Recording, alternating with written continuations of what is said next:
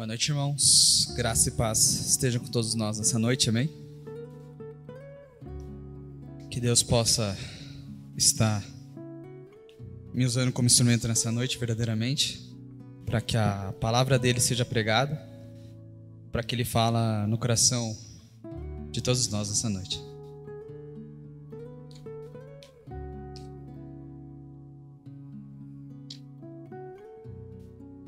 Estamos no, no mês de dezembro. Normalmente, não só aqui, mas todas as igrejas no mês de dezembro já começa aquele ritmo natalino, né? Querendo ou não, o Natal é uma festividade que nós cristãos comemoramos há uns 1800 anos, mais, mais ou menos. Há toda aquela polêmica que o cristianismo tomou um dia pagão do Deus Sol e blá blá blá. Mas o importante para nós que escolhemos o 25 de dezembro para comemorar a data do nascimento do nosso Senhor Salvador Jesus Cristo. Amém. Eu gostaria de estar lendo o Evangelho segundo São Mateus, capítulo 2, versículo 1 e o versículo 2. Mateus, capítulo 2, versículo 1 e versículo 2.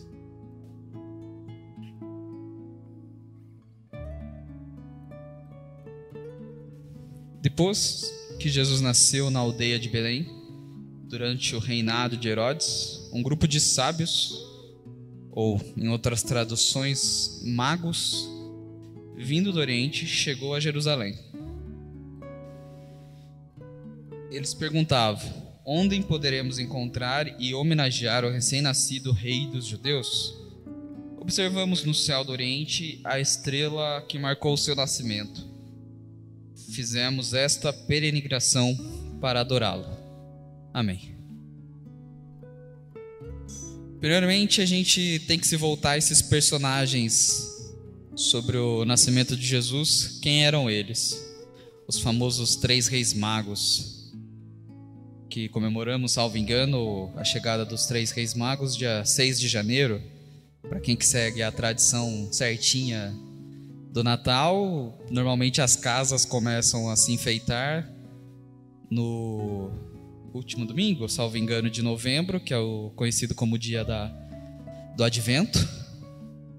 E a gente recolhe as árvores, os enfeites, no dia 6 de janeiro, que é onde acontece o dia dos, dos Reis Magos chegando a, a Jesus.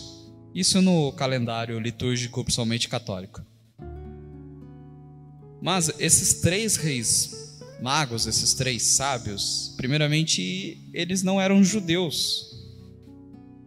Segundamente, eles não eram convertidos ao judaísmo, digamos assim, a nenhuma vertente do judaísmo.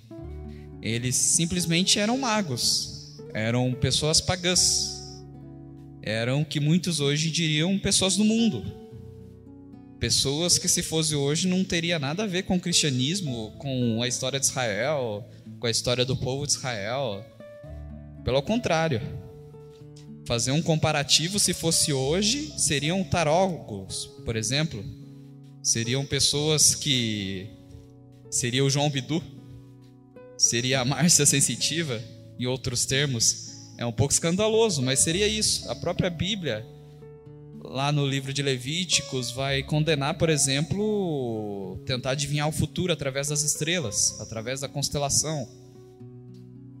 Mas o que, que eles fizeram nada foi do que consultar as estrelas e ver a estrela no Oriente, a qual caía. E para eles foi um sinal que o rei dos judeus nasceu. E eles se propõem a estar ali perante Herodes para adorar o rei dos judeus. Nisso, a gente para para pensar, principalmente nesse capítulo, ao qual a revelação de Cristo apareceu para aquelas pessoas de uma forma totalmente icônica, totalmente exótica, nada como que para um sacerdote ou para um profeta da época ou coisa do tipo. Na verdade, a revelação sobre o nascimento de Cristo nesse episódio eram para pessoas que não tinham nada a ver com Deus de Israel. E nós paramos para pensar como que acontece a revelação de Deus para conosco. A revelação de Deus para conosco pode acontecer de, de várias maneiras. E pode acontecer de diversas maneiras, de várias formas. É claro que a mais comum, a que os cristãos vêm fazendo há mais de 1500 anos e por aí vai, é através da Bíblia, através da sua palavra, igual estamos meditando no dia de hoje.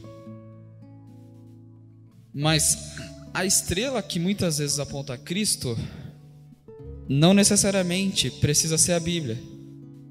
A estrela que muitas vezes aponta a Cristo pode ser você. E nisso se mostra a necessidade de vivermos uma vida espiritual não na nossa individualidade, mas na nossa coletividade. Nisso se mostra muitas vezes a necessidade de vivermos todos juntos para que nós possamos apontar a Cristo na vida das pessoas. E ao contrário também, quando a gente está precisando, para que nós possamos ter pessoas que através delas nós possamos olhar Cristo e achar Cristo e encontrar Cristo. Estou aqui a, o título da pregação dessa noite é Cadê a estrela? Porque para esses três reis magos bastou uma estrela no Oriente para que pudesse ser anunciado para eles que o rei dos judeus nasceu, que Cristo tinha nascido. A, a nossa vida, às vezes, é, é espiritual, e isso é a coisa mais comum do mundo Aqui tem pessoas bem mais velhas do que eu, tanto de idade, mas também tanto na caminhada com Cristo, e que eu acho que pode reafirmar o que eu vou falar agora. Ela, é, ela deve ser consistente, mas muitas vezes nós sentimos até mesmo fracos na fé. Tem um hino que o Kleber Lucas canta, né, que às vezes parece tão longe, eu digo alô, mas ninguém responde, eu entro no meu quarto, eu abro a porta, mas parece, eu abro a janela, mas parece que o céu está de bronze. Eu digo Deus, o que será que aconteceu? E eu não consigo ouvir a voz de Deus. Só que muitas vezes a voz de Deus ela pode não vir direto para você, mas pode vir através do seu irmão. No seu irmão no sentido amplo, pode vir através do seu marido, por exemplo, pode vir através de você, seu filho, pode vir através do seu pai pode vir daqueles que compõem aquilo que nós chamamos, estamos reunidos aqui, igreja. Muitas vezes, e isso, e daí a gente pode pegar exemplos até mesmo na Bíblia, a Bíblia por si só, entre aspas, ela não é suficiente. No, no livro de Atos dos Apóstolos, por exemplo, nós temos o exemplo do eunuco, que estava lendo uma passagem que estava em Isaías sobre Cristo, mas o eunuco não entendia nada, ele não conhecia nada da Bíblia, ele só estava com o pergaminho ali e estava lendo. Se não me engano, Isaías 9, que seria a passagem. Um menino nos nasceu, os filhos se nos deu, tal. Mas ele, desculpa, Isaías 9 é pelas suas feridas nós fomos sarados, tal. Ele lê tudo aquilo, tudo aquilo que está escrito e ele não entende até que o discípulo Felipe se apresenta para ele e interpreta para ele o que, que aquela passagem estava querendo dizer. Se não fosse Felipe na vida de eunuco, não adiantaria nada ele estar tá com aquele pergaminho em suas mãos lendo. Se não fosse Felipe na vida de eunuco, talvez aquele eunuco não tinha oportunidade de conhecer a Cristo verdadeiramente. Por mais que ele tivesse com a Bíblia, entre aspas, por mais que ele estivesse com o pergaminho não seria suficiente na vida daquele eunuco. O próprio, é, o próprio Felipe chega para ele e pergunta: Entendes o que lês? E ele responde: Como eu posso entender se não tem ninguém para interpretar, se não tem ninguém para me ensinar, se ninguém, não tem ninguém para me mostrar? O apóstolo Paulo ele dá um exemplo dele mesmo. Às vezes sou um pouco com arrogância, mas creio que não. Quando o apóstolo Paulo fala: "Sejam meus imitadores assim como eu sou de Cristo". O apóstolo Paulo não necessariamente fala: "Sejam imitadores de Cristo". Não, sejam meus imitadores. Se vocês me, me imitarem e eu imitando Cristo, automaticamente vocês também serão imitadores de Cristo. O que, que o apóstolo Paulo quis dizer ali? Me tenham como referência. Me tenham como uma estrela que aponta a Cristo. Me tenham como alguém que você possa enxergar, que você possa olhar, e a partir do momento que você olha, se eu estou no caminho que Paulo está trilhando, estou no caminho também que Cristo está trilhando. E um exemplo ainda que a Bíblia nos traz também é de Maria Madalena. Maria Madalena é conhecida pelos pais da igreja como a apóstola dos apóstolos. Pois a revelação da ressurreição de Cristo é primeiro dado a Maria Madalena. Quando ela, com mais algumas mulheres, desce ao sepulcro e o anjo revela: Porque procura entre os mortos o que vivo estás. E quando Maria Madalena aparece para os onze que estavam escondidos, revelando nisso, nós temos, por exemplo, a passagem de Tomé, que não crê e que fala que só se eu ver as mãos deles, dele eu vou acreditar que ele verdadeiramente ressuscitou. Mas Maria Madalena, ela acaba sendo é, conhecida pelos pais da igreja como a apóstola dos apóstolos. Um, mais um exemplo que a gente pode ter de pessoas que apontaram Cristo na vida de outras é, é Lloyd e Eunice. Lloyd e Eunice, respectivamente, foram mãe e avó de Timóteo. Na segunda carta de Paulo ao seu discípulo Timóteo, Paulo fala: conserve a fé, a fé que sua avó lhe deu e a fé que a sua mãe lhe deu. Conserve essa fé. Está na dúvida, Timóteo? Recorra à sua mãe e à sua avó. Não sabe o que fazer nessa caminhada de fé? Recorra à sua mãe e à sua avó elas te apontarão a Cristo. Nisso, a, a, a gente pode falar sobre as, as várias referências. A, as várias referências que, que a gente pode ter nas pessoas para que a gente tenha e possa chegar a Cristo. Que a Bíblia dá. E você provavelmente tem alguém que chegou na sua vida e lhe apresentou Jesus seja que é o meu caso, meus pais, seja alguém que não seja da sua família, e por aí vai. E com certeza nós devemos ter atualmente pessoas de referência para que possa estar ao nosso lado no dia a dia nessa caminhada cristã. A Bíblia fala que não é benéfico que se ande um sozinho, que no mínimo que se ande em dois, porque se um cair, o outro levanta. Jesus ainda em terra no seu ministério, quando manda os discípulos ir anunciar o reino, fala: vão de dois em dois. Ele nunca pede para ninguém sozinho, ele sempre pede: vão de dois em dois. Eu, na, na minha vida particular, é, eu tenho a, a minha avó, que é uma senhora que eu vi poucas vezes na vida, porque ela mora no Ceará. Meu pai é cearense, sou, sou neto de cearense. E ela é uma senhora da Deus e amor. Aquela típica senhora da Deus e amor mesmo, velhinha, de saia longa, pentecostal, sapatinho de fogo. E todas as vezes que ela orou para mim, ela praticamente falava a galeria dos heróis da fé de Hebreus. Aquele costume, eu não sei se já viram pessoas orando assim, é que o Deus de Abraão, de Isaac e Jacó, o Deus de Davi, o Deus de Isaías, Jeremias, o Deus de Miqueias, de Malaquias, o Deus de Pedro, João e Tiago, e nossa, ela pegava a galeria dos heróis da fé, acrescentava ainda mais algumas pessoas do Novo Testamento e por aí vai. Mas a galeria dos heróis da fé, é, particularmente em Hebreus 11, também são referência ali de pessoas que apontavam a Cristo, que a gente poderia pegar de exemplo para a gente chegar a Cristo.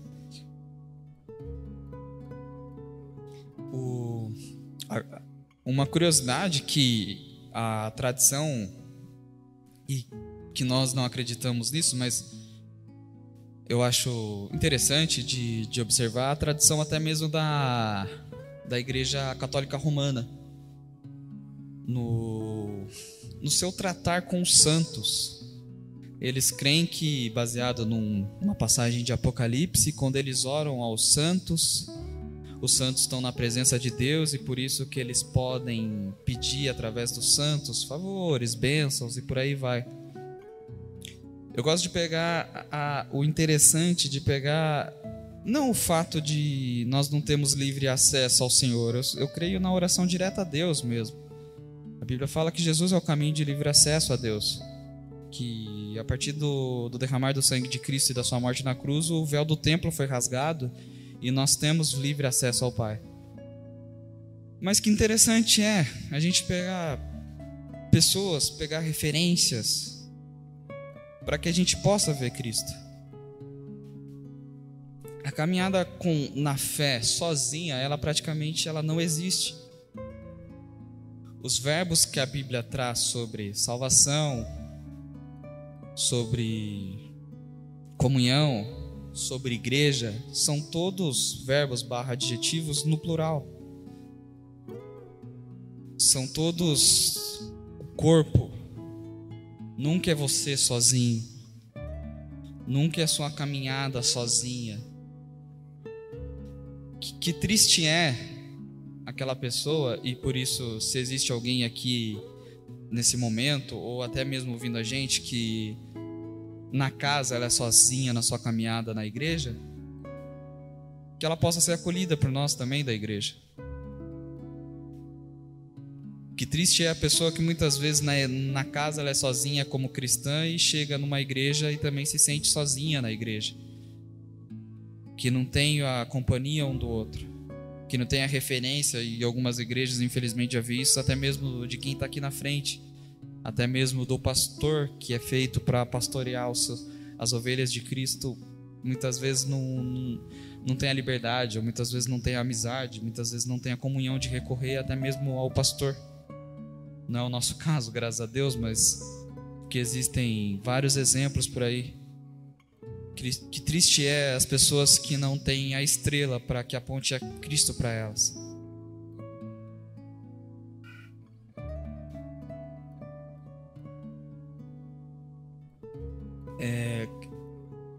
Quando a gente não consegue visualizar ou enxergar nitidamente Cristo na nossa caminhada, que a gente consiga enxergar essas pessoas.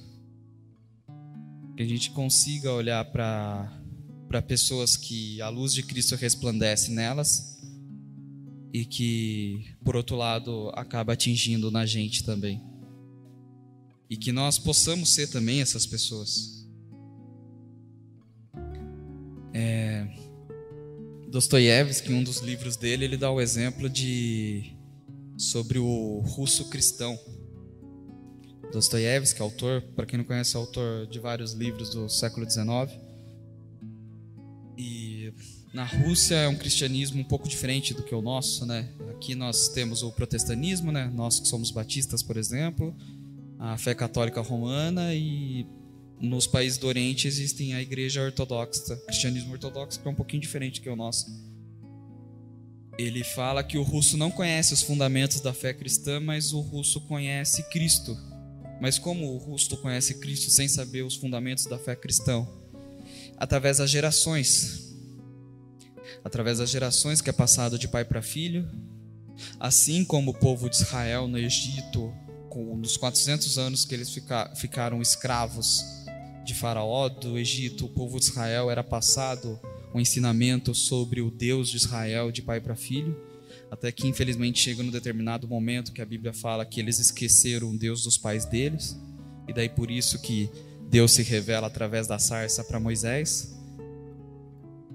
Mas Dostoiévski fala do, do russo passando de, de pai para filho o que é Cristo, sem necessariamente passar os fundamentos da fé cristã, mas ensinando o que é Cristo. E principalmente através da dor um pelos outros e do amor um pelos outros. Eu gostaria de ler, se o pessoal do louvor já quiser subir, Lucas capítulo 23, versículo 26.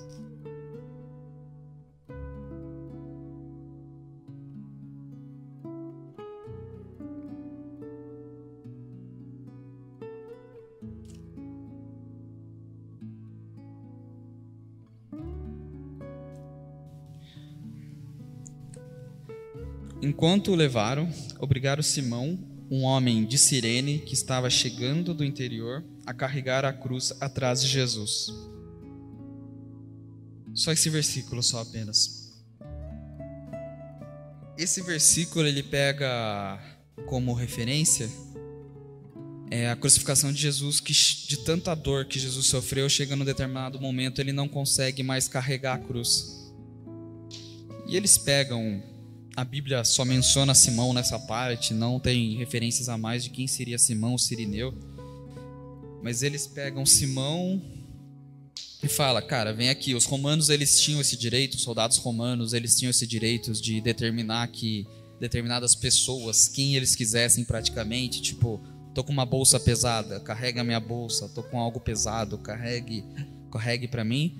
E esses soldados romanos pediram para Simeão é, carregar a cruz de Cristo, ou ajudar Cristo é, com a cruz dele.